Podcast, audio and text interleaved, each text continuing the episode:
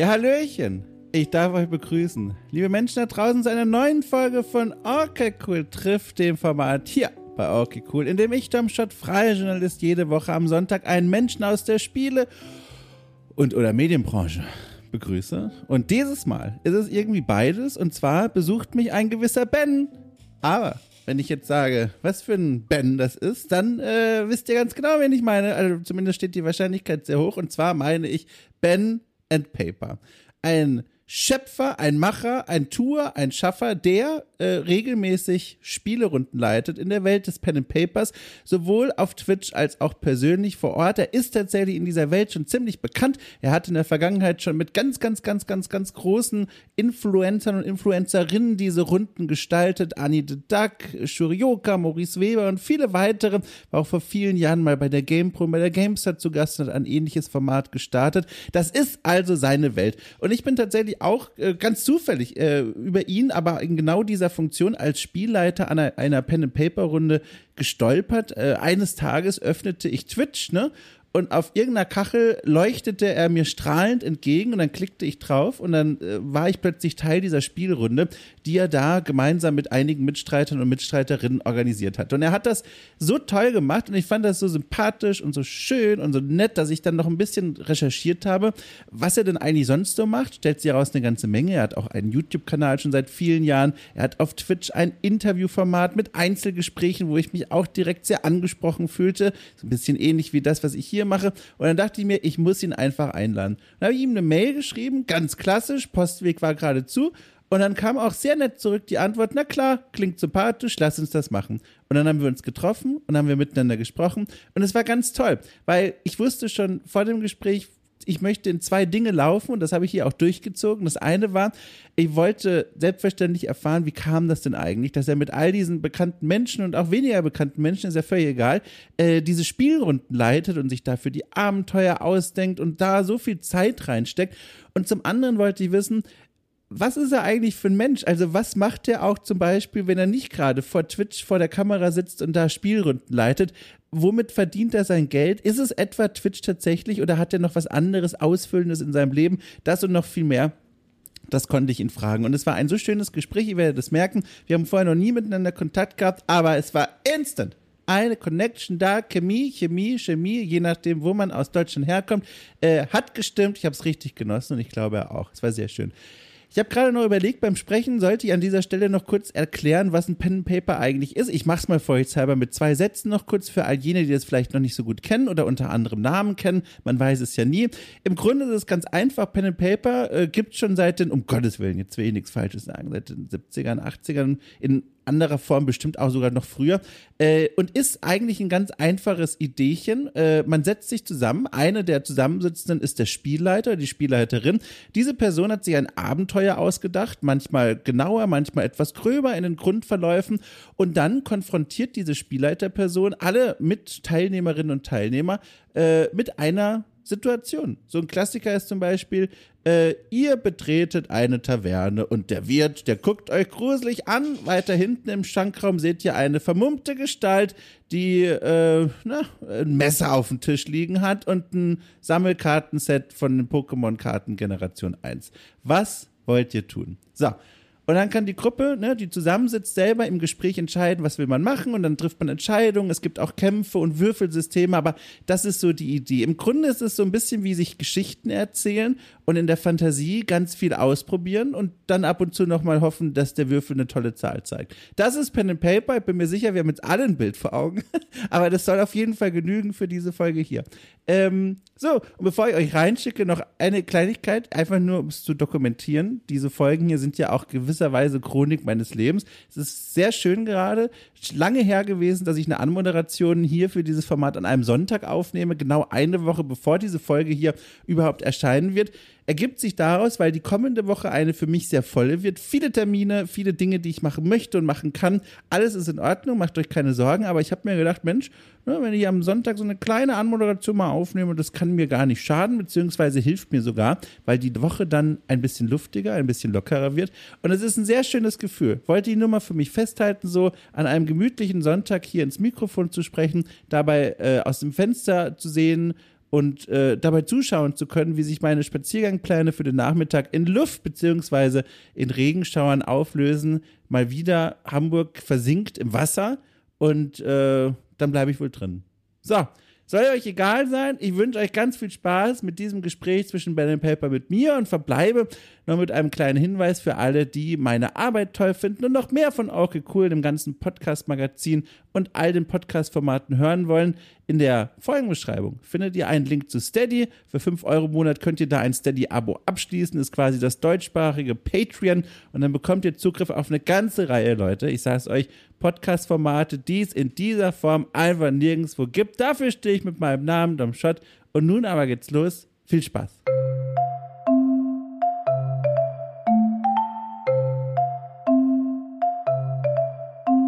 Ich bin völlig begeistert.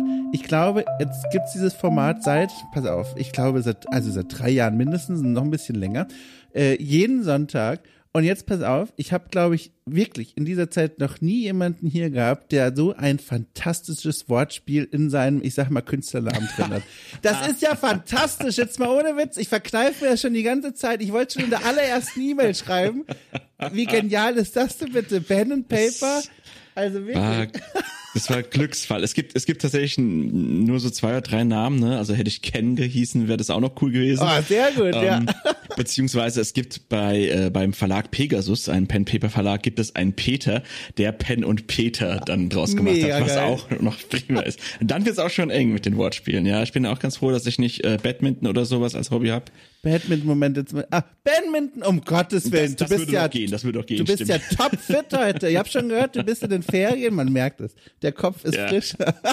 Sehr gut. Und da sind wir auch völlig an zwei unterschiedlichen Enden der Fittigkeit. Ich habe gestern Abend im Kino gesehen Oppenheimer. Äh, im, oh, äh, auf mit Barbie zusammen oder für sich? Ohne, das hat mir auch gereicht, ehrlich mhm. gesagt. Barbie will ich auch sehen. Aber ey, das war ja, also ich, hast du ihn schon gesehen, den Film? Nee, nee, ich habe nur gehört drei Stunden und es oh, ja. passiert tatsächlich nicht so viel. Also es ist, also wenn man ein Action-Spektakel erwartet, ist es tatsächlich der falsche Film, aber mhm. es ist ein Polit-Thriller, der die drei mhm. Stunden sehr schnell hat vergehen lassen. Und ich saß da ah, okay. wirklich und dachte mir, ich, ich hätte nicht gedacht, dass ich durchhalte, spät am Abend nochmal drei Stunden mich da hinsetzen. Aber es war so spannend. Und ich weiß nicht, ob du das kennst. Das war so ein Film, danach brauche ich erstmal so ein bisschen Ruhe und dann fange ich an, so auf Reddit und woanders so ein bisschen nachzulesen, was sagen die Leute danach. Aber der Film, der begleitet mich immer noch und ich bin heute immer noch so ein bisschen geredert davon. Weißt du, was ich Krass. meine? Kennst du das ja, Gefühl? Ja, ja, ja, ja, ja. Das Kopfkino geht weiter, wenn das richtige Kino vorbei ist. Voll. Ja, ja glaube ich. Wenn es bei dir Oppenheimer nicht war, weil du ihn noch sehen musst und, und wirst, ich empfehle ihn wirklich von Herzen. Welcher Film hm. war es denn zuletzt, der dich ähnlich rausgeschickt hat wie ich? Ob es jetzt der Kinosaal war oder die, die Fernsehcouch. Wo war das Gefühl bei dir zuletzt? Das würde mich mal interessieren. Das ist das Nachhalt. Ja.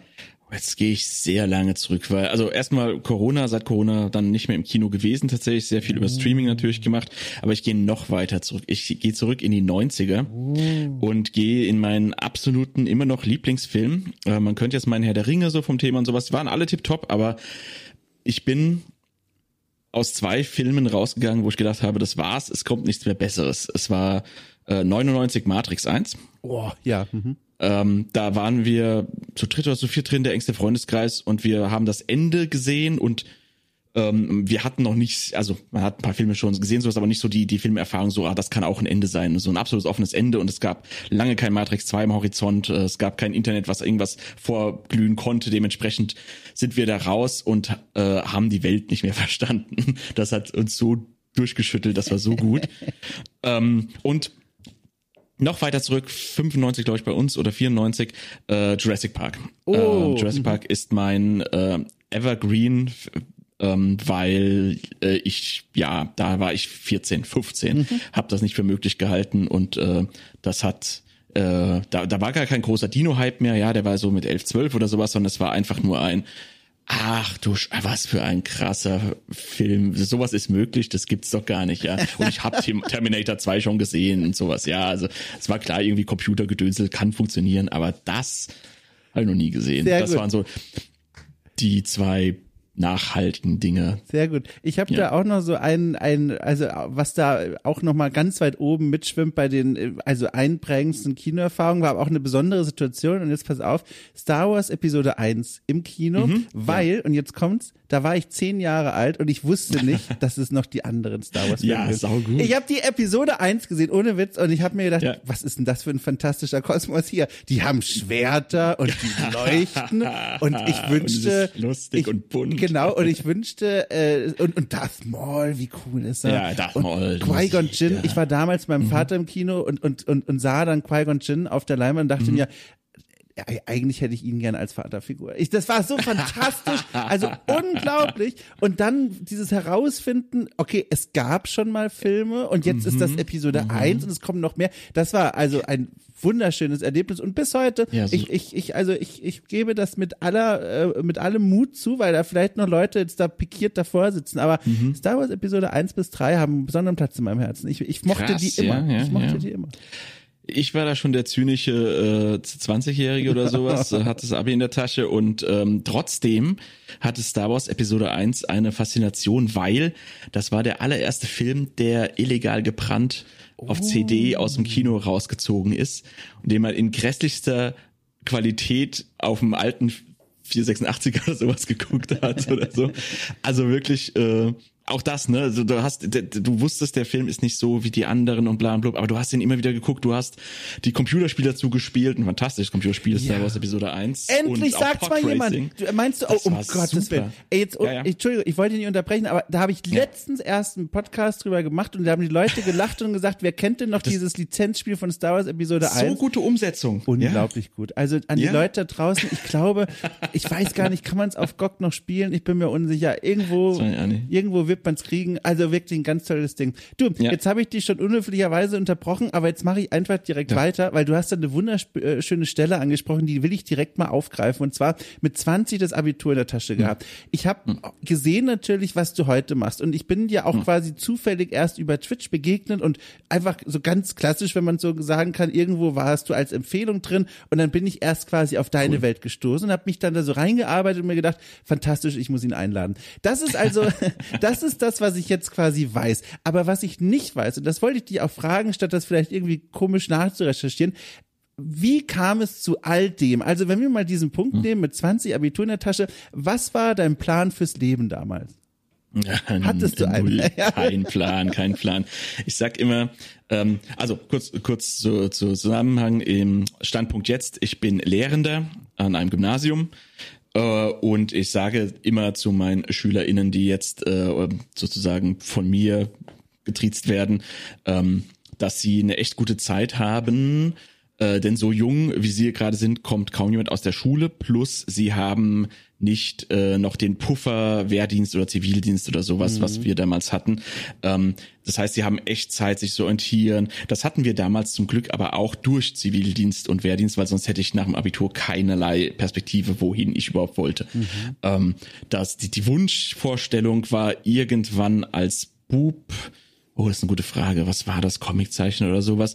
Und irgendwann als kurz vorm Abschluss war ich so ein bisschen in Richtung ähm, äh, Gerichtsmedizin. Oh, krass. Tatsächlich. Ja, ja also rein, rein, rein nur vom Interesse so, ohne, ohne dass ich viele Krimis geguckt habe oder sowas, sondern einfach nur so, wow, das können wir vorstellen, da müsste man mal gucken, okay, Polizeiausbildung und Medizinstudium und so, haha, okay, 2,5 Abitur, nein. ähm, und dann auch irgendwie war es war es eher das äh, ist nicht unbedingt romantisch Gerichtsmedizin, aber es war die romantische Vorstellung, dass was willst du mal werden? Mm. Mein Astronaut so nach dem Motto. Ja, ja. genau. Ja. Äh, und dann kam ich zum Glück ins Leben, weil das ist immer so die Sache, ähm, wenn du von der Schule jetzt in die Uni stolperst, hast du nicht wirklich so viel dazwischen gelebt. Und das Leben war dann tatsächlich in dem Fall Zivildienst. Und ähm, da bin ich dann an eine Werkstatt für Menschen mit Behinderung gekommen und habe da ein äh, Dreivierteljahr meinen Zivildienst abgeleistet und dann noch ein halbes Jahr dran gearbeitet und habe gemerkt, so so ein bisschen ins ins pädagogische, ins soziale musst du rein, weil das so ein bisschen deine Ader äh, stimuliert. Äh, aber wohin genau weiß ich auch nicht. Und dann hat's mich nach Hamburg verschlagen, weil da ein WG-Zimmer von einem äh, Kumpel frei wurde. Und dann habe ich mich in Hamburg an der Uni beworben mit Sozialpädagogik, Soziallehramt und habe noch überlegt, so was für ein Fach. Okay, du hast LK Bio gehabt, dann machst du Bio. Das war also, das war wirklich so, nimm jetzt, was du kriegst. Das war ungezielt. Ich hatte keine Ahnung und äh, Bio war es dann auch nicht. Äh, das war nur der erste Studiengang, den ich dann abgebrochen habe. Also man ist sehr auf dem Weg gestrauchelt und ge, ge, ge, ähm, ja, getanzt, um zu gucken, wo man eigentlich landet. Und ich weiß auch noch nicht ganz genau, wie ich jetzt hier gelandet bin. Ja, ja. Über viele glückliche Umstände, glaube ich. Ja. Über viele glückliche, richtige Abzweigungen. Ja. Aber du unterrichtest immer noch, ne? Das ist quasi dein ja. Brotjob, genau. Und was genau unterrichtest du dann jetzt? Äh, darstellendes Spiel. Äh, mhm. Ich habe dann nämlich, nachdem Bio mich sozusagen ein bisschen abgeschreckt hat, nachdem ich im Hamburger Fußboden irgendwelche Flechten und Moose abkratzen musste, habe ich gesagt, ach nö, das ist jetzt doch nicht so meins und ach, da ist auch noch Chemie drin, das kann ich gar nicht.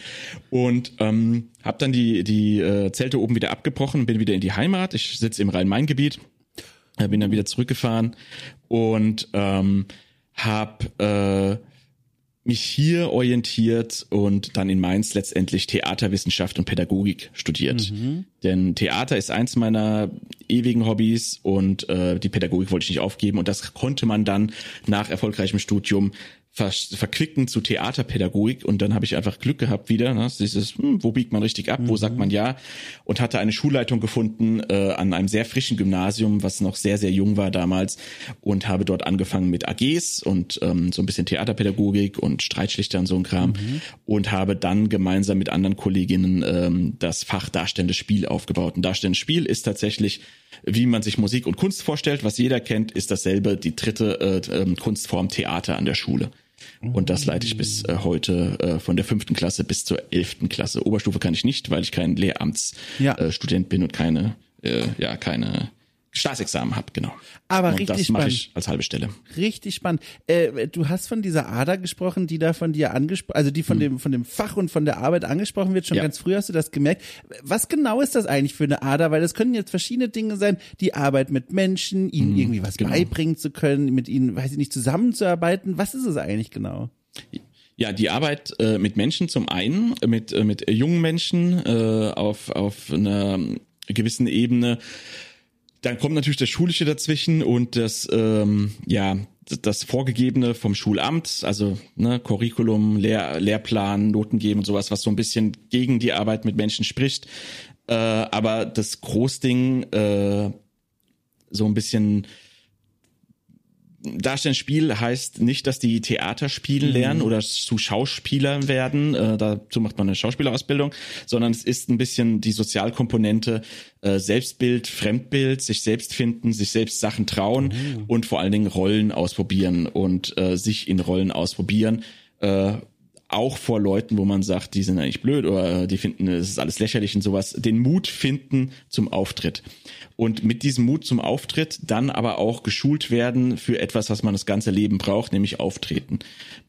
Weil man immer in jeder sozialen äh, Konstellation mhm. einen Auftritt hat. Man hat immer Publikum, gerade bist du meins sozusagen mhm. und ich äh, erkläre was von meinem Leben und man erhofft sich von dem Publikum meistens auch Applaus. Es gibt natürlich auch Leute, die auftreten, um Ablehnung zu erfahren zu wollen, auch das kann Ziel sein, aber ähm, du du musst auftreten, wenn es ein Referat in der Oberstufe ist oder ein äh, Vorstellungsgespräch vom nächsten Chef oder der nächsten Chefin, ähm, du trittst immer auf, du präsentierst dich irgendwie immer. Mhm. Ja?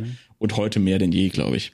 Hattest du da mal, wenn ich fragen darf, äh, als, als Kickstarter für diese Leidenschaft quasi und auch für dieses Interesse an genau diesem Themenfeld mal eine schlechte Erfahrung, die das so losgetreten hat? Oder kommt das wo ganz woanders her? Weil das ist etwas, was immer sich immer wieder als roter Faden hier herausgepult hat in den Gesprächen hier in dem Format, dass Menschen, die so eine ganz große Leidenschaft für etwas haben, irgendwann ja. mal eine sehr schlechte Erfahrung gemacht haben und dann gesagt oh, okay. haben, so, und jetzt will ich das quasi anders machen oder ich möchte mich gewappnet fühlen oder ich möchte andere anderen helfen, dass sie nicht denselben Fehler machen. Deswegen frage ich jetzt mal so indiskret, steht das bei dir auch am Anfang? Oh, ich glaube, ich muss die Reihe brechen. Nee, also ich hatte weder einen wirklich schlechten Lehrer oder eine wirklich schlechte Lehrerin, ja. die mir gesagt hat, ich muss das besser machen. Das ist ja nicht selten tatsächlich ja, bei ja, äh, Lehramtsstudentinnen. Ähm, und ich hatte auch nicht. Also ich bin ein Theaterkind, ich bin ein Drama-Kid und ähm, ich bin seit seit ich sieben bin auf der Bühne Ähm, das hat angefangen, dass die Eltern äh, eine, eine Gruppe von Kindergarteneltern sich zusammengefunden haben im Ort. Ich komme aus einem wirklich kleinen Ort und äh, da haben die dann eben gesagt, ja, wir sind so zehn Leute plus unsere, was weiß ich, 17 Kinder, da können wir doch einfach mal ein Märchen spielen. Haben wir einen Rattenfänger von Hameln gespielt. Toll. Ähm, das war dann kirchlich getragen, da war so ein Gemeindehaus, konnte man auftreten.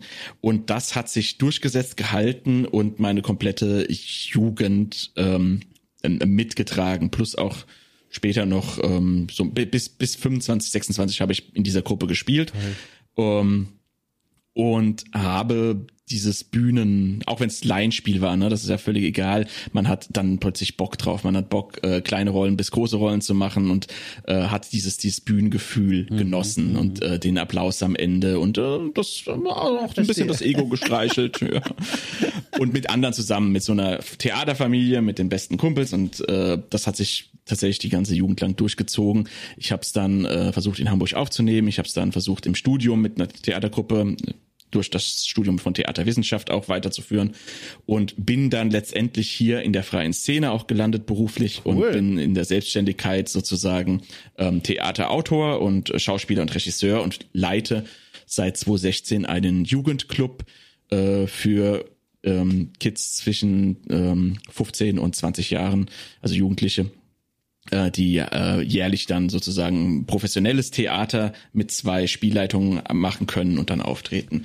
Äh, also das wow. ist eine Seite des Hobbys, was mich komplett immer begleitet hat. Ja. Krass. Jetzt, also ich bin völlig beeindruckt davon. Zum einen erstmal, wie viel du hier noch aufgezählt hast an Dingen, die ich noch gar nicht wusste, was du so alles machst. Und zum anderen finde ich so schön, wie sich das alles zusammenfügt mit dieser anderen großen Leidenschaft von dir, diesem Pen and Paper Kram. Und Kram ja. meine ich in diesem Fall im besten Sinne. Ich bin selber Teil einer Spielgruppe und ich liebe das so sehr. Äh, dazu gleich mehr. Aber erstmal, was, was ich mir geradezu aufdrängt, während ich hier fieberhaft die Dinge mitgeschrieben habe, die du gerade noch gesagt hast, damit ich das nicht vergesse wie ist es denn um deine Freizeit eigentlich so grundsätzlich bestellt? Also gerade hast du Ferien, irgendwas scheinst du richtig mhm. zu machen, aber wenn ich das hier mir auf dem Papier angucke, Schauspieler, Regisseur, Jugendclubleiter, deine Arbeit so und dann noch die Pen and Paper Engagements, äh, acht Stunden Arbeitstag, ist das noch ein Rahmen, in dem wir uns bewegen oder? Tatsächlich habe ich eine äh, sehr, sehr, sehr ähm, luxuriöse Work-Life-Balance. Ja. Ähm, ich, ähm, mein, mein Schuljob ist eine halbe Stelle. Mhm, mhm, das sind äh, auf dem Blatt Papier 20 Stunden. Das sind äh, je nach Stundenplan, je nach äh, Schuljahr sind das ungefähr äh, 14 Unterrichtsstunden, sage ich mal, und äh, dann noch sechs Stunden in der Schulberatung. Das ist das vierte, was dazu kam. Dadurch, dass ich ähm, nicht ähm, Staatsexamler war, musste mhm. ich in einen sogenannten TVH-Vertrag, die gibt's hier. Das heißt, du hast so einen Vertrag, der immer wieder jährlich erneuert wird. Und irgendwann hat meine fantastische Schulleitung gesagt, ähm, wir, es gibt eine Möglichkeit, dass wir dich fest anstellen.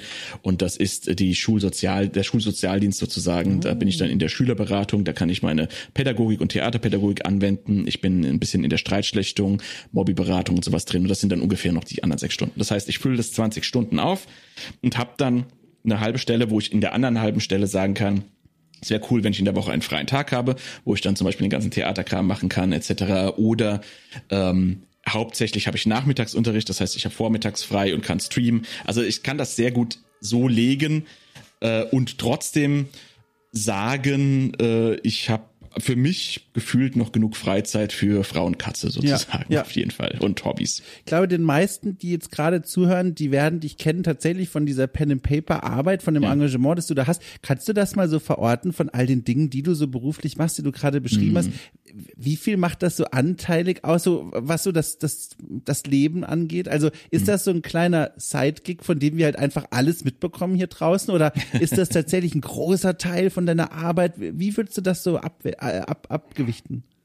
Das ist schon der, der, ein, ein Großteil, ja, ja. weil er überall mit reinfließt. Also was du, weil du hast ja eben schon gesagt, also Theater, wie auch das, äh, das ähm, darstellende Spiel, mhm. was ich lehre, hat alles ja mit Rollenfindung und Rollenspiel zu tun.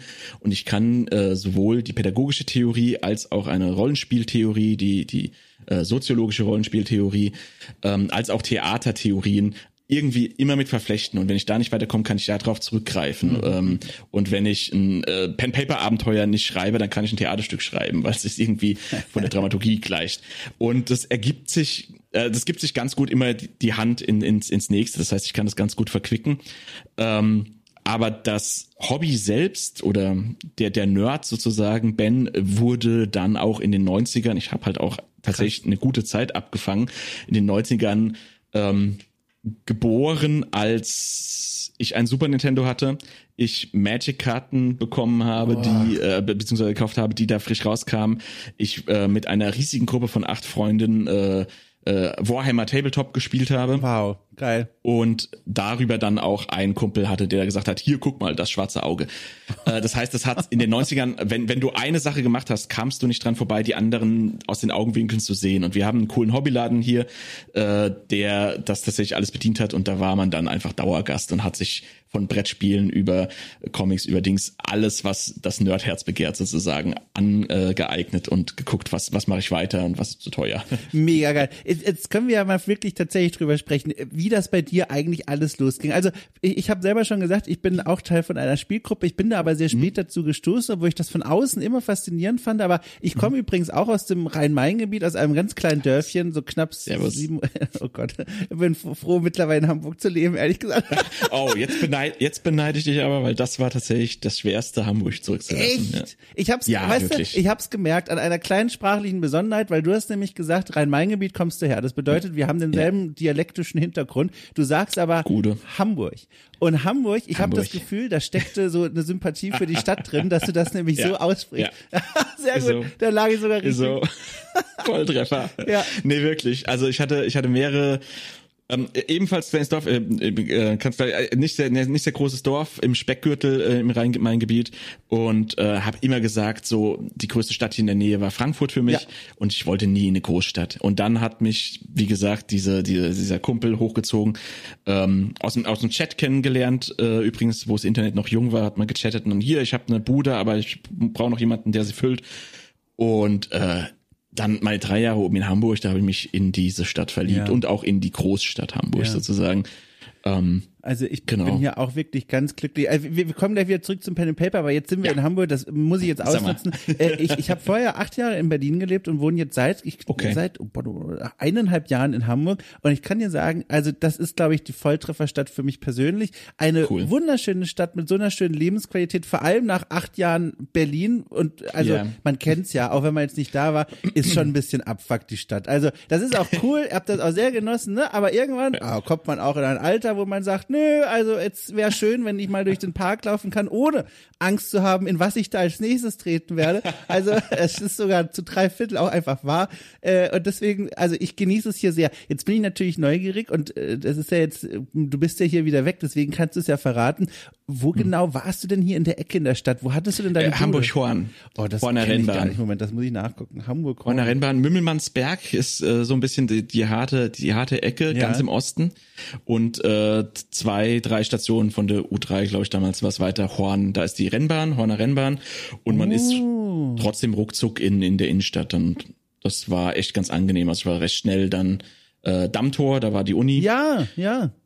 Genau. Und ähm, ja, Horn war preiswert, es war ein kleines 12 Quadratmeter äh, Zimmerchen, aber wie gesagt mit zwei anderen äh, drin gewohnt. Das war eine ganz coole Sache und cool ich hab's echt genossen, es war echt cool. Ja, ja also auch hier außen Alster und innen Alster, also wunderschön da zu laufen. Äh, Dammtor, ja. das ist hier mit dem Bus so sechs, sieben Stationen von mir entfernt. Ja. Ich wohne in die andere Richtung, äh, Richtung Eimsbüttel. Ich hatte da sehr mhm. großes Glück mit meiner Freundin gemeinsam. Ah, tolle Stadt, also schön, das wollte ich jetzt nur mal aus Interesse wissen. Teil. Ja. Okay, zurück, Muss man sagen. zurück zum Pen and Paper. Genau, also, was mich interessiert ist, wann war dieser Moment im Kinofilm, würde man wahrscheinlich dich zeigen, wie du einen Raum betrittst und ein, ein, ein Strahl Sonnenlicht scheint von oh. irgendwo durch klar Glasfenster den durch auf deine Stirn und du siehst in diesem Moment einen Tisch, wo schon der Spielleiter sein Pappkartönchen da aufgebaut hat und die, die Würfel da liegen und du sagst, oh mein Gott, ich glaube, das ist es. Wo sind wir hier, als diese Szene stattgefunden hat? Was, wo, was und wo war da?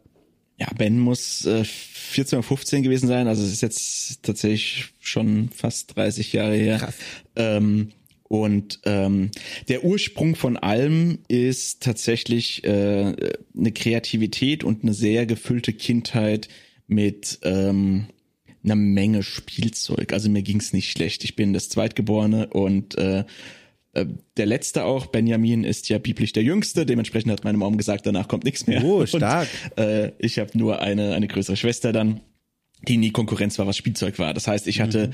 He-Man, ich hatte Ghostbusters, ich hatte Turtles, ich hatte Dino Riders, ich hatte Mask und Krass. ich hatte dann irgendwann, äh, ich bin ein sehr sparsames Kind gewesen und hatte dann tatsächlich äh, die verschiedenen Sparschweine ähm, benannt nach, hier kommt irgendwann mal ein Super Nintendo raus und hier kommen Brettspiele. Ja. Wow. Und äh, 1990 kam Hero Quest raus. Ja.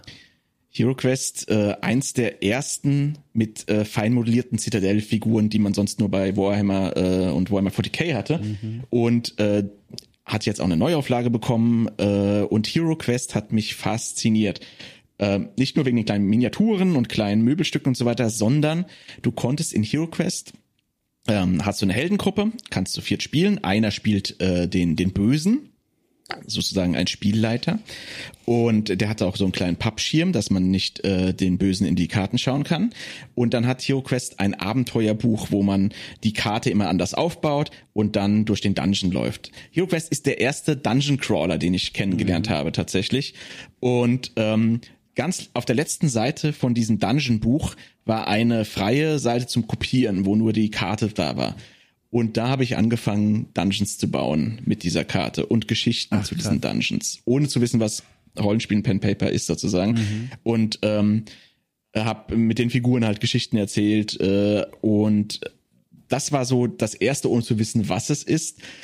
Ähm, und dann kamen so Stück für Stück, es gab früher die Abenteuer-Spielebücher, mhm. das sind diese Solo-Abenteuer, äh, du liest einen Teil und dann blätterst du je nach Entscheidung auf Seite 3 oder Seite 4. Also die ersten Text-Adventure sozusagen in Buchform waren das dann. Und das hat sich alles so ein bisschen zusammengefügt. Aber ich hab, bin nie auf Pen Paper gekommen dadurch. Das war tatsächlich wieder, es ist meistens, wenn man so die Geschichten hört, der ältere Bruder mhm. oder der gute Kumpel oder sowas, der von dem und dem gehört hat, weil der in der im Keller DSA gespielt hat. Und so war es dann auch bei uns. Also wir haben dann irgendwann äh, Warhammer angefangen in einer größeren Gruppe und sind dann in diesen Laden, in dem es dann gab, und da standen hinten die Box, die Boxen und Bücher und die waren super interessant, aber man wusste nicht, was das ist. Und dann kam ein Kumpel, der irgendwann gesagt hat, hey, das, das ist übrigens DSA, ich glaube DSA war das erste, ja. DSA, ähm, das funktioniert so und so, ich mache mal eine Spielleitung. Und das war, da war ich, wie gesagt, 15 oder so, und da haben wir die erste Runde gespielt und nicht mehr losgelassen. Das, dann, dann ging die Lawine los sozusagen. Dann hat man immer andere Systeme ausprobiert und äh, nicht mehr damit aufgehört. Wahnsinn. Auch in dieser Gruppe nicht. Wahnsinn. Das ist so spannend. Ich hätte auch diesen Lebensweg haben können, aber mir lief es leicht anders. Das ganze Thema meanderte immer so über allem, was ich so gemacht habe als Kind. Äh, auch genau, auch Hero Quest gespielt, ohne zu wissen, dass es mhm. eigentlich ist, habe ich erst im Nachhinein festgestellt, dass das das Brettspiel war, was ich mir mit meinem Vater aus der aus der Stadtbibliothek ausgeliehen habe jede Woche und habe erst ah. Jahre später herausgefunden, ah ja, okay, das war offenbar das. Und auch äh, hier die die Warhammer Figürchen, die habe ich auch ja. äh, als als Teenager dann zusammengebastelt und bemalt ja. und bin zu diesem, das gibt's ja heute glaube ich gar nicht mehr, zu diesem Games Day. Games Workshop Laden? Nee, nee. Also ja, der Games Day. Der ja, Games Day, ja, das ist abgefahren. Also liebe junge Menschen das da draußen, folgendes, da kamen viele Leute, oh Gott, ich glaube in Köln, äh, Düsseldorf, irgendwo äh, dort, ne? Äh, ja, ja, irgendwo im Pott rum. Ja, der, der deutsche da. Games Day war irgendwo im Pott. Ja, da ja, genau, kamen, London, also aus meiner Erinnerung, vier Millionen Menschen in einer Halle. In Wirklichkeit waren es wahrscheinlich ein paar tausend. Aber Leute, ne, ihr wisst, was ich meine. Also Millionen Menschen kamen da zusammen und alle einte eine Sache, sie lieben diesen Tabletop-Kram. Und ich war mittendrin, ganz alleine als Teenager damals, also freiwillig, meine Eltern haben mich da abgesetzt und gesagt, bitte überlebe, in zwei Stunden gucken wir nach dir. Das war ein seltener Moment der Freiheit und da bin ich rumgelaufen gelaufen und ich werde es nie vergessen. Da waren riesengroße Tische aufgebaut, auf denen Geil. Dioramen ja. zu sehen war. Also Kunstinstallation eigentlich schon. Da wurden Schlachten nachgestellt mit einer yeah. Transkribie. Yeah, yeah. Ich erinnere mich, da haben, äh, da waren auf einem Feld, haben Orks gegen Tau gekämpft. So, das sind so Warhammer 40k Fraktionen. Also Orks kennt man ja sowieso, aber die Tau, so hypertechnologisierte, äh, diesen äh, riesigen Max. Genau, ja. richtig. Also, die standen sich da gegenüber und ich werde es nie vergessen, da war dann ein Kind, was damals noch jünger war als ich damals, also weiß ich nicht, nicht mal zehn Jahre alt, und der sah diesen Tisch und hat ganz laut dann zu seiner Mutter gerufen, die Tau Tau! Und das war so, das war so ein schöner Moment, weißt du, wo du gemerkt hast, da sitzt ja. so ein Kind, das zum ersten Mal vielleicht die Figuren in echt sieht und nicht nur im Internetbrowser. Ja, genau, Ey, genau. Also das war toll. Wie bin ich denn? Ah, genau, richtig. Und, und genau, und, und diese Welt hatte ich immer um mich herum, aber nie den Pen and Paper Kram. Und dann habe ich, mhm. äh, glaube ich, das einzig Richtige gemacht, was mich direkt dann dorthin geführt hat, ohne es zu wissen. Und zwar, ich habe klassische Archäologie studiert und da kam ich mit sehr vielen Leuten zusammen und das scheint so ein Ding mhm. zu sein, so eine, so eine, so eine Sammelsumme. Leute, die mhm. klassische Archäologie zumindest damals studiert haben, fanden auch alle Videospiele toll und alle hatten Bock auf, auf Fantasy-Kram und fast alle haben Metal gehört. Das war so, eine, so ein Querschnitt, der war, der war, also es war wirklich so. Und, äh, und dort bin ich auf einer Grabung in den Abruzzen in Italien, irgendwann im dritten oder vierten Semester oder so, saß ich da völlig erschöpft nach so einem Grabungstag irgendwo im Gras rum und dann kamen da vier, fünf äh, Leute aus der Schweiz, waren da, das war ein internationales Grabungsteam, äh, kamen mhm. zusammen, wirklich so ans Lagerfeuer mitten im, im Gebirge da und dann hat der eine angefangen so, ne, so eine, so eine Stimmung zu setzen und so eine Szene aufzubauen mit seinen Worten. Und die ja. haben quasi ein ja. Abenteuer gespielt. So ein One-Shot würde man heute sagen. Hieß wahrscheinlich auch ja. damals so, aber ne? Und ich habe mich dann dazugesetzt und habe dann erstmal nur zugehört und dann so langsam begriffen, das ist das, von dem ich immer mal so ein bisschen gehört habe, wohl, aber noch nie mitgemacht habe. Und dann bin ich da spontan, durfte ich mit einsteigen. Und seitdem hat mich das nicht mehr losgelassen. Und das fand ich bis heute so toll, diese Idee. Da sitzen Leute miteinander rum und bauen sich mit ihren Worten und ihrer Vorstellung eine Welt zusammen. Das Würfeln ist dann alles nur noch für mich zumindest so die Kirsche auf dem Kuchen. Aber genau, der Kuchen. System, was zusammenhält. Genau. Ja. Und der Kuchen schmeckt aber auch ohne Kirsche. Und das, ich finde, ja. das ist ein so ja. faszinierendes Hobby. Gehe ich voll d'accord. Und da sind wir wieder beim Theater. Ja. Denn äh, im, im klassischen Sinne ist das nichts anderes als Erzähltheater und Impro-Theater. Mhm, mh. Ja, in, in der Zusammenhang. Du improvisierst und du erzählst. Du spielst nicht groß, du machst ja kein Lab oder sowas. Ähm, ähm, und äh, das runtergebrochen ist sozusagen sehr, sehr die Essenz von diesen zwei Theaterformen zusammengebuddelt. Ja. Jetzt hast du ja aber diesen Schritt gemacht, den ich jetzt zum Beispiel nicht gemacht habe. Du hast nämlich dann äh, eines Tages gesagt, so, und jetzt trage ich diese Leidenschaft ins Internet hinein. Erst hm. YouTube, hm. dann Twitch, auf YouTube auch, ich habe es mir jetzt nicht aufgeschrieben, aber schon seit vielen Jahren auch schon aktiv. Äh, 2015, genau. Ja, ja. Genau. Wieso kam es dazu? War das quasi die nächste Bühne, auf die du dich dann stellen wolltest? Hm, nicht, nicht freiwillig und nicht von mir aus, ja. Sondern äh, tatsächlich äh, auch hier äh, aus der Schauspieltheorie ähm, ein guter Schauspieler oder jemand, der das Schauspiel wirklich genießt, ist auch ein guter Zuschauer. Ähm, und ich bin bei sowas äh, erstmal gerne Zuschauer, Konsument. Und zwar bei sowas sage ich ähm, jetzt wieder das nächste Nerdschema, Videospiele, mhm. Computerspiele. Mhm. Ich habe ähm, immer so, so weit ich mich zurückgegangen kann, ich habe auch gezockt, ganz klar, aber ich habe immer lieber zugeschaut. Ich weiß noch, äh, beim guten Kumpel, der als erstes, ich glaube ein Commodore war es oder ein Amiga, ähm, äh, hatte und da Monkey Island gespielt hat. Äh, ich habe das lange Zeit nicht selbst gespielt, ich habe das komplett zugeschaut. Ich war immer, ich habe Let's Play gemacht, bevor es Let's Play gab, sozusagen beim Kumpel. Mhm. Ich hatte ein Super Nintendo bei mir im Zimmer stehen und ein Kumpel von mir ist zu mir gekommen, um zu spielen, um mir vorzuspielen. ähm, und äh, und zwar wirklich diese diese langen Filmspiele, ja. also Secret of Mana und sowas, ja, also die die die wirklich wo man auch was zu schauen hatte. Und dasselbe habe ich dann auch mit äh, dem Internet gemacht, mit YouTube und so weiter. Das heißt, ich habe da sehr früh mir ein Programm zusammengestellt. Ich habe mir, glaube ich, um um 2012 habe ich dem äh, Fernsehprogramm Tschüss gesagt und auch dem Fernseher selbst und Krass. habe tatsächlich rein nur noch ähm, ähm, konsumiert, was was äh, YouTube das früher äh, so zu bieten hatte. Orkenspalter TV zum mhm. Beispiel mhm. ähm, hat dann sozusagen die Ecke abgeglichen. Und was Computerspiele angang, bin ich bei der GameStar hängen geblieben und bei äh, bei GameTube äh, und bei äh, damals gab es High Five. Oh, das war ja das ja ähm, von ein paar GameStar-Leuten immer so, so auch die, die so nerdmäßig äh, aufgezogen ähm, mit Talkshows und, und so ein paar witzigen Ideen.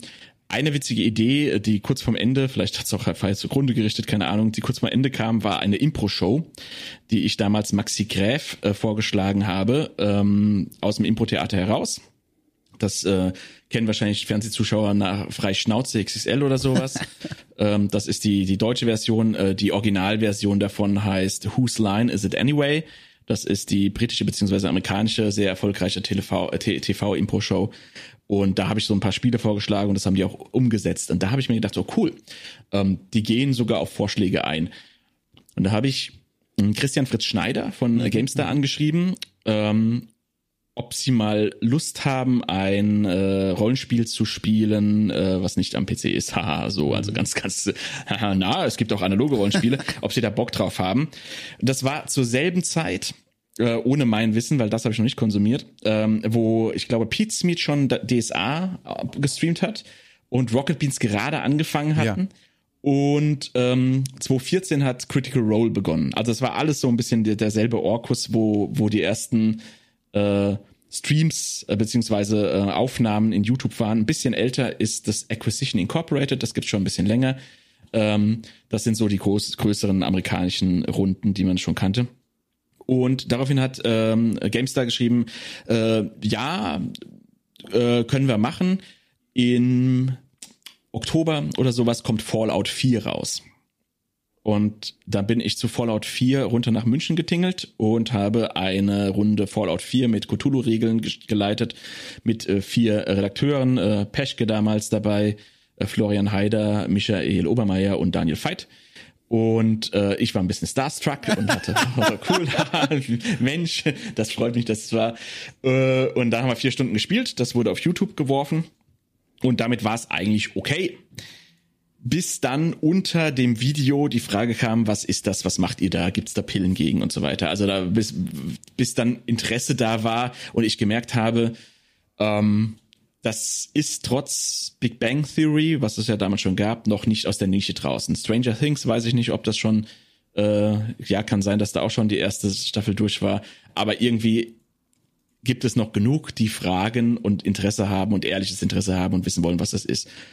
Und dann habe ich mein Tablet genommen, weil ich keine Kamera hatte, habe das Tablet aufs Mikrofon gestellt, damit man auch gar nichts hört und habe mein erstes Video aufgenommen, wie sich das gehört. Ähm, ein wirklich ähm, mieses Qualitätsvideo, um zu erklären, was ich eigentlich gemacht habe und was das eigentlich ist. Und da habe ich gemerkt, und da kommt deine richtige Einschätzung, das ist eine Bühne. Und zwar eine etwas verzögerte Bühne mit Kommentaren, die dann etwas später kommen, aber es ist trotzdem Publikum. Und es ist ein Medium, was ich so noch nicht bespielt habe und es sind noch sehr viele Fragen. Und es wird gerade vom Gefühl her danach gefragt. Ja, Rocket Beans sind dann durchgestartet, wirklich wie eine mhm. Raketenbohne. Und Stark, sehr gut. Äh, mhm. dann habe ich gedacht, ah ja, mach mal ein bisschen Aufklärungsarbeit und äh, begeister mal für das Hobby, was dich schon die ganze Zeit begeistert. Mhm. Und da habe ich dann angefangen, tatsächlich YouTube-Videos zu speisen äh, Let's Play-Runden mitzufilmen. Immer mal wieder nach München. Das hat sich dann tatsächlich lange gehalten. Äh, immer mal wieder nach München gejettet und da ein paar Runden angeboten ähm, und Leute kennengelernt und vernetzt werkt und ähm, Spaß dran gehabt, äh, was zu produzieren und äh, Leute damit zu unterhalten und äh, zu inspirieren. Das war tatsächlich dann letztendlich, weil ich habe YouTube nie monetarisiert, das war mir zu kompliziert und äh, hatte ich auch keine Not für.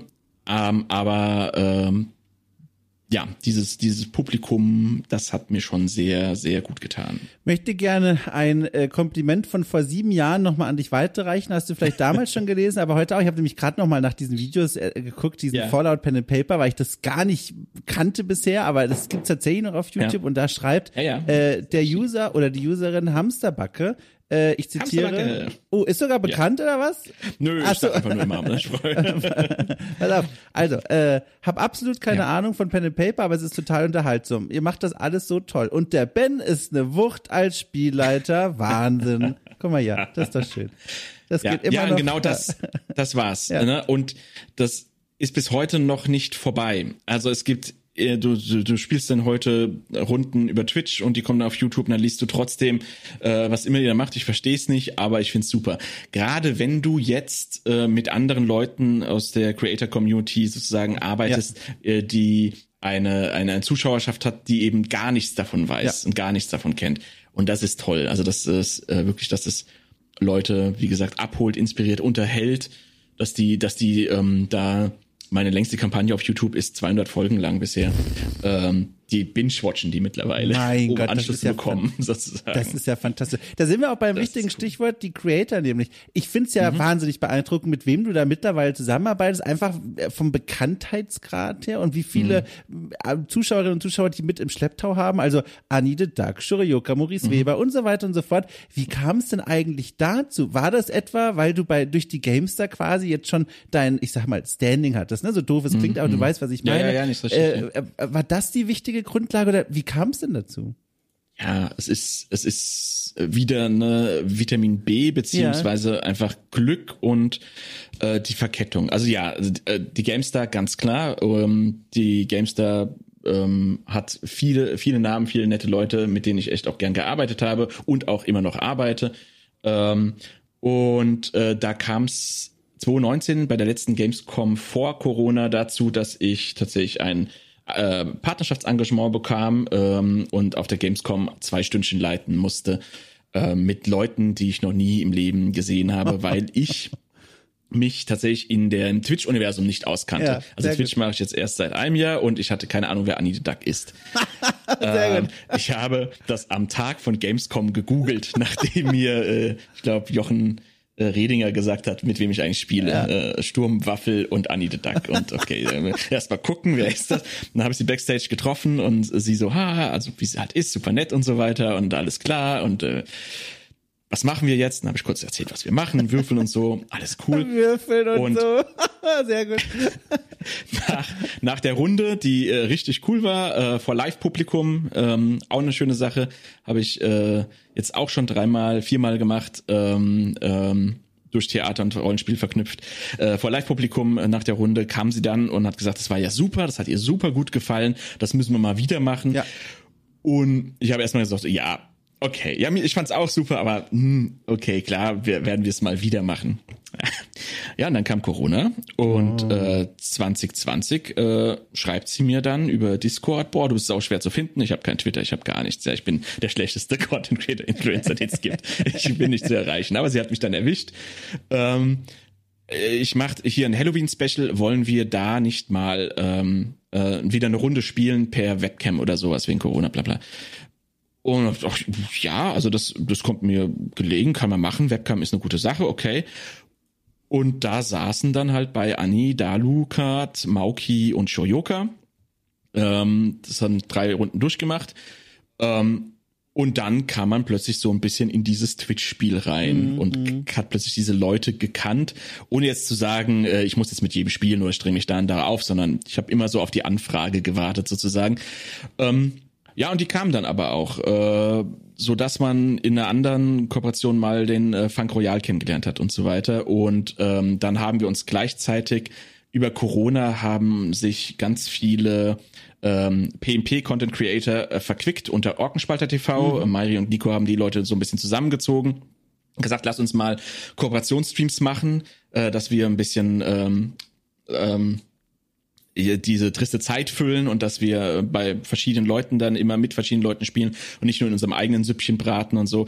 Und ähm, das hat also auf dieser äh, auf dieser Ebene dann sehr viele Namen und sehr viele nette Personen in die bekannten Kreise gespült, mit denen man jetzt immer noch arbeitet. Und äh, ja, dann, dann haben halt die Leute, andere Leute dazugeholt und irgendwann hat Anni letztes Jahr gesagt, äh, das Spielen ist mir ihr zu, ihr zu langweilig, sie will jetzt Spiel leiten. Ich muss jetzt hier zwei Abende ein Bootcamp mit ihr machen und dann wird sie Spielleiterin. und das haben wir durchgezogen und jetzt ist sie in ihrer dritten Kampagne. Und ähm, so wenig Zeit äh, diese Influencer haben, so regelmäßig treffen wir uns jetzt immer dienstags, zum Beispiel, um diese Kampagne von Anni weiterzuspielen, was eine sehr coole Sache ist. Wahnsinn. Das ist jetzt eigentlich der Punkt, wo Leute sagen würden, wenn sie diesen Punkt von dir jetzt erreichen würden, äh, dass sie sagen, so, ich schmeiß den richtigen Job hin, richtig in Anführungszeichen, ne, quasi den in der in der Ja, Welt ja, da ja, draußen. den Brotjob, ja. Genau, Ja. und sage, ich setze jetzt das mal auf die Twitch-Karte. Und das ist ja, gibt ja Mhm. einige Menschen, also jetzt natürlich nicht mit genau der Geschichte, aber die so einen Punkt erreicht haben, wo sie merken, ich kenne jetzt die großen Leute, ich, Ja, ich kenne ja. mich in der Community aus, ich habe auch eine eigene Followerschaft. Jetzt ist der Punkt gekommen. Du scheinst es aber nicht zu machen und ich frage mich, warum. Hm. Ähm, ich wollte ja nicht mal Twitch äh, anfangen. Ja. Das haben mir tatsächlich äh, die Orkenspalter ähm, nicht aufgeschwätzt, aber so, warum machst du es eigentlich nicht? Ich habe vorher ein bisschen auf YouTube mal live gestreamt und ich war während Corona, wie gesagt, sehr oft, sehr häufig Gast bei, bei Orkenspalter TV. Ich habe da eine Kampagne geleitet, ich war sehr oft Gastspieler. Das hat mir sehr gut gefallen. Aber äh, gümmeliges Internet beziehungsweise auch die Ausstattung, die man dafür mm. braucht, hat mich immer davon abgehalten zu sagen, nee, da machst du jetzt nichts zusätzlich, weil bla, warum. Mhm. Und dann kam Corona äh, in voller Härte und hat äh, mir ein Standbein weggehauen, und zwar Theater. Mhm. Ja, die, das große Theatersterben. Ja. Es gab keinen Kulturfonds, es gab keine Unterstützungsgelder und mir ist äh, letztes Jahr 2022 dieser Jugendclub, wir haben das zwei Jahre lang per Video gemacht, äh, ja. was krass war, eine Aufführung per Video, aber es hat auch irgendwie funktioniert. 22 gab es keine Förderung mehr, keine Kulturförderung und dann ist das komplett weggebrochen. Ähm, und da habe ich gedacht, ha, das äh, wäre schön, also es war nicht nötig, aber es wäre schön, wenn du diesen Obolus wieder irgendwie auffängst. Und äh, wir sind äh, dann umgezogen und äh, hatten plötzlich schnelles Internet. Und dann habe ich ein bisschen Geld in die Hand genommen, mir einen ordentlichen Rechner und einen zweiten Bildschirm und Pi und Po äh, dafür geholt und habe angefangen zu überlegen, äh, man hat ja schon ein gewisses Standing durch YouTube, wenn ich nur von den, äh, was sind's, äh, damals waren es 10.000 oder 11.000, wenn ich da nur 500 mitnehme, dann spiele ich nicht vor leerem Raum. Ja, ja. Auf der anderen Seite habe ich den Anspruch auch nicht unbedingt. Ja, die alte Theaterregel, wenn mehr Zuschauer als Spieler da sind, wird gespielt. Äh, also probierst du es einfach mal aus. ja, ich kannte die ähm, Theaterregel noch, die, aber die gefällt mir sehr gut. Ist tatsächlich, ich komme aus dem Kindertheater, ist tatsächlich sehr schmerzhaft, aber es ist tatsächlich oh. so. Also wir hatten schon sehr leere Räume und dann hieß es aber tatsächlich, okay, es sind jetzt, ähm, ja. es sind fünf Personenstück, es sind äh, acht Leute da, wir spielen jetzt. Ja das sind wir dem Publikum schuldig. Ja. Und so bin ich auch in Twitch gegangen, aber hatte tatsächlich diesen, diesen YouTube-Bonus und diesen, ähm, ja, ein paar Namen kennst du schon, Bonus und mhm. die Verquickung auch schon mit den anderen Pen-Paper-Schaffenden. Das heißt, man hatte, man hatte schon ein bisschen Content oder Programm. Und deshalb habe ich nicht diesen schweren Twitch-Start gehabt, äh, mit, mit vier Leuten anzufangen. Ja, ich, ich stelle mir das hart vor, das dann weiter durchzuziehen, regelmäßig. Ähm, den, ich hatte den Luxus tatsächlich mit, mit fünf, also äh, dieses Affiliate habe ich sehr schnell gehabt. Mhm. 75 im Schnitt hat man sehr schnell dann gehabt. Und ähm, dann, dann lief das so weit, dass ich gemerkt habe, das, was du bei YouTube äh, äh, als zweiten Punkt gemacht hast. Der erste Punkt war Education ja. und äh, Rollenspiel war toll und bitte fangt auch damit an, es macht Spaß und guck mal, was es alles Tolles gibt, seid kreativ. Der zweite Punkt war, hey Publikum, Ego streicheln, du bist schauspielerfreudig. Und dieses zweite mhm. ist ja bei Twitch noch viel, viel stärker, weil es sofort kommt mhm. und nicht erst äh, wenn das Video hochgeladen ist und dann zwei Tage später ein, äh, einen Kommentar, sondern ich habe ja plötzlich parasozialen Kontakt mit meinem Publikum. Mhm. Äh, und ähm, ich setze mich morgens hin und frühstücke und rede mit Leuten über alles, was geht. Ja. Rollenspiel, aber auch andere Sachen. Heute Morgen hatten wir über Quadratmetergröße in Wohnräumen in, in verschiedenen Städten, wo sie wohnen. ähm, du hast ja auch die Interviewreihe, ne? Ben and Breakfast. Genau, Ben and Breakfast ja, ja. äh, habe ich mir dann gesagt, so, hey, ich spiele die ganze Zeit mit Leuten, die ich gar nicht richtig kenne, mhm. äh, aber es sind alles super interessante Persönlichkeiten. Ähm, lad sie mal ein, red zwei Stündchen über diese Persönlichkeiten, ich würde sie gerne mehr kennenlernen. Ja, also das, so Sachen. Und dass ich gemerkt habe, das kann ich tun, ähm, das, das ist so, das ist auch wieder dieser Luxus, aber das ist genau dasselbe, warum ich nicht ähm, ähm, mit Theaterwissenschaft zum Beispiel kannst du wunderbar ins Regieaufbaustudium und kannst schön an Staatstheater oder sowas oder an Großtheater mhm. gehen. Ähm, ich habe mich für die freie Szene entschieden. Kein Brot, kein Geld, kein gar nichts, aber frei. Das heißt, ich kann machen, was ich will. Und ich kann zum Beispiel als Mitglied dieser freien Szene, dann ist ein Verein, äh, kann ich sagen, hier ähm, gibt da und da einen Samstag frei, ja wunderbar, ich trage mich ein. Ich will jetzt Pen Paper auf der Bühne spielen. Und kein Intendant der Welt kann mir sagen, nö, das steht nicht auf dem Spielplan. Und diese Freiheit, die ich in diesem Theater nutze, und auch ein Stück weit in der Schule mit meinen AGs, äh, weil ich dann nämlich sagen kann, ey Kids, worauf habt ihr Bock zu spielen? Okay, das bringen wir auf die Bühne, wir schreiben schnell ein Stück. Ist ja kein Ding. Diese Freiheit habe ich plötzlich auch in Twitch gehabt. Ähm, mhm. Und äh, plus dieses Publikum. Und das hat mich dann letztes Jahr überzeugt, das so weit äh, durchzuziehen, so dass dann wieder andere, mit denen ich vorher mal was gemacht habe, wieder auf mich aufmerksam geworden sind und gesagt haben, hey, lass uns mal da und da was machen. Und da kam zum Beispiel Rustalot zustande. Mm, ja. Ja, Kannst du es kurz auf mich zu. erklären für die Leute Ja. da draußen? Ich, ich Ja. kenn's aber, ne? Ähm, äh, Rust ist ein Survival-Game, äh, schon ziemlich alt sogar und ähm, hat irgendwie eine Welle äh, losgelöst von äh, Streamten, die dann den Rust-Platz bespielt haben. Das habe ich nur so peripher mitbekommen. Ähm, aber das äh, ist eine gemoddete Karte, äh, wo ganz viele Leute dann ähm, in einer Rolle in dieser Karte auftauchen und das eine Woche lang bespielen. In einer Art Rollenspiel. Also die Puristen würden sagen, das ist, naja, nicht immer in Rolle, aber die, die einfach Spaß an Rollenspiel haben, die sagen, das geht schon in Ordnung, das geht um den Fun. Und dann kam äh, Oscar Panier, äh, der ähm, äh, Comiczeichner Shagges äh, auf Twitch, ähm, der Mitbegründer von Shakes and Fidget, ähm, streamt auch und hat gesagt, ey, ich finde das alles ganz lustig, aber ich will gerne, ich will den Quatsch behalten, aber ich will gerne konsequenteres Rollenspiel haben. Und ich möchte keine Endzeit, sondern ich möchte Mittelalter. Und dann hat er sich krasse Modder geholt, die haben dieses Spiel umgekrempelt, haben eine Mittelalterwelt hingezaubert und wir haben mit, äh, ich glaube, knapp 55 Content Creatorinnen ähm, diese Welt äh, zehn Tage lang bespielt. Mit festen Rollen und einer Plotline. Und ich war damals zusammen mit äh, einem anderen Spielleiter, war ich für Plot und Spielleitung zuständig.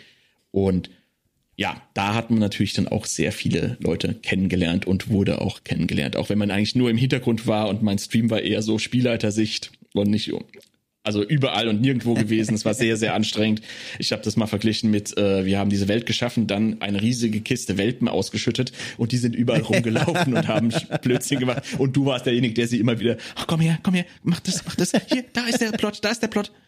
Das war sehr anstrengend. Sehr gut. Aber sau cool. Ja. Ja. Was ist schwieriger, ein Abenteuer leiten oder ein Einzelinterview führen? Ähm, äh, bei beiden musst du improvisieren. Ja. ähm, beim Abenteuer bin ich meistens etwas vorbereiteter. Äh, allerdings weiß ich beim Abenteuer nicht, wo es hingeht. Beim Einzelinterview weiß ich, woher ich komme und kann sozusagen erzählen, was ich schon erfahren habe. Ja. Sprich, es gibt sich nicht besonders viel.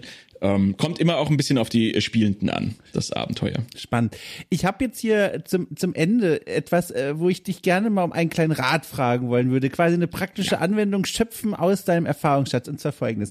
Ich trage hier schon seit einiger Zeit so eine, also fast schon muss man sagen, romantische Idee mit mir rum, die ich jetzt auch tatsächlich umsetzen will. Und zwar ist die Idee folgendes. Ich will, also hier bei Okay Cool, das kann man ja auch unterstützen bei Steady. Und da gibt es Leute, die machen das besonders großzügig. Und diesen Leuten, mit denen will ich ein Postspiel spielen. Und das ist, die Idee ist, so ein Postrollenspiel, wo ich quasi wie in diesem Abenteuerbüchern, über die wir vorhin gesprochen haben, äh, per Post eine kleine Szene schreibe, dann verschicke an die Leute da draußen, die lesen dann diese kleine Geschichte und diese Geschichte gipfelt dann in einer Entscheidung, dann können die abstimmen, ich bekomme die Entscheidung und auf Basis quasi der mehrheitlichen Entscheidung geht das Abenteuer Geht's dann weiter. weiter. Das ist die Idee. So.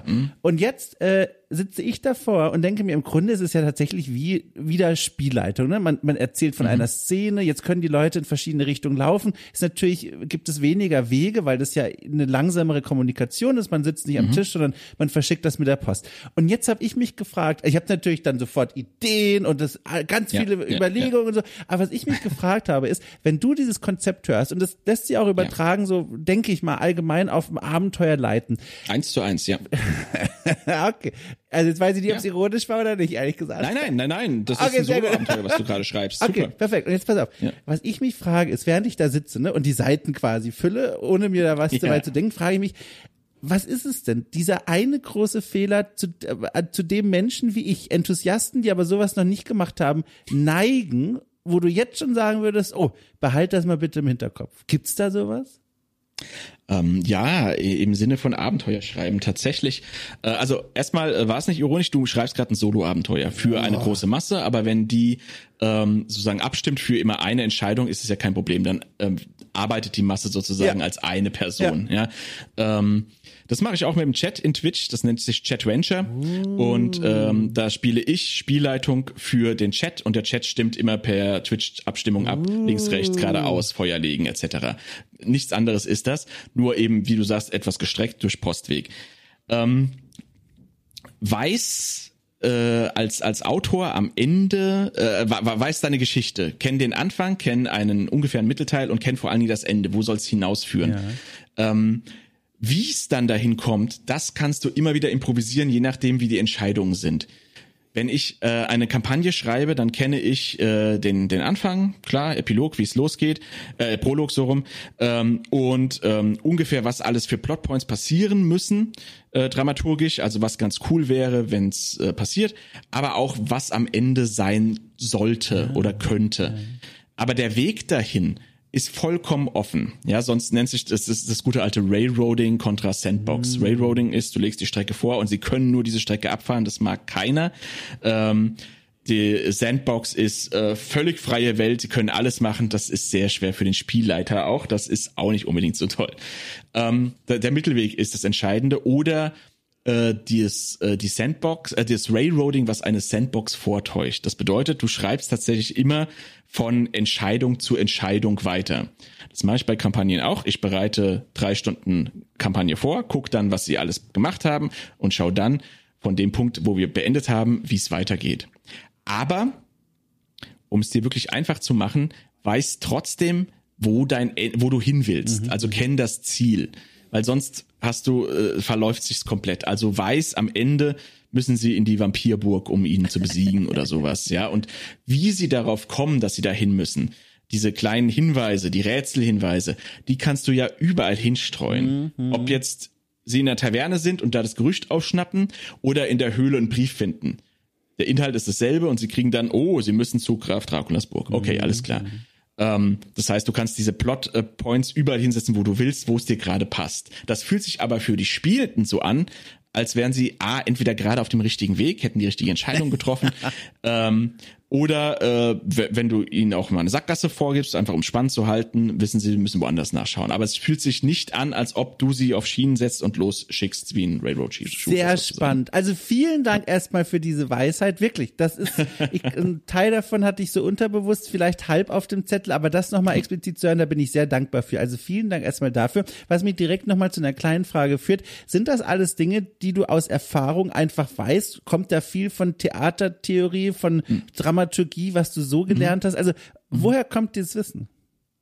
Durch durch äh, Try and Error, ja, okay. also durch Fails, ganz klar. Tour, ne? Also ja. ja, wir wir haben wir waren wir waren jung, wir hatten keine Ahnung von Rollenspiel. Unsere ersten Runden mussten grausam gewesen ja. sein, äh, also wirklich ne mit Endgegner reinsetzen sowas. Wir hatten wo, woran orientiert man sich? Ja, man kennt man kennt Computerspiele, also orientiert man sich an der Dramaturgie von einem Computerspiel und so weiter und so fort.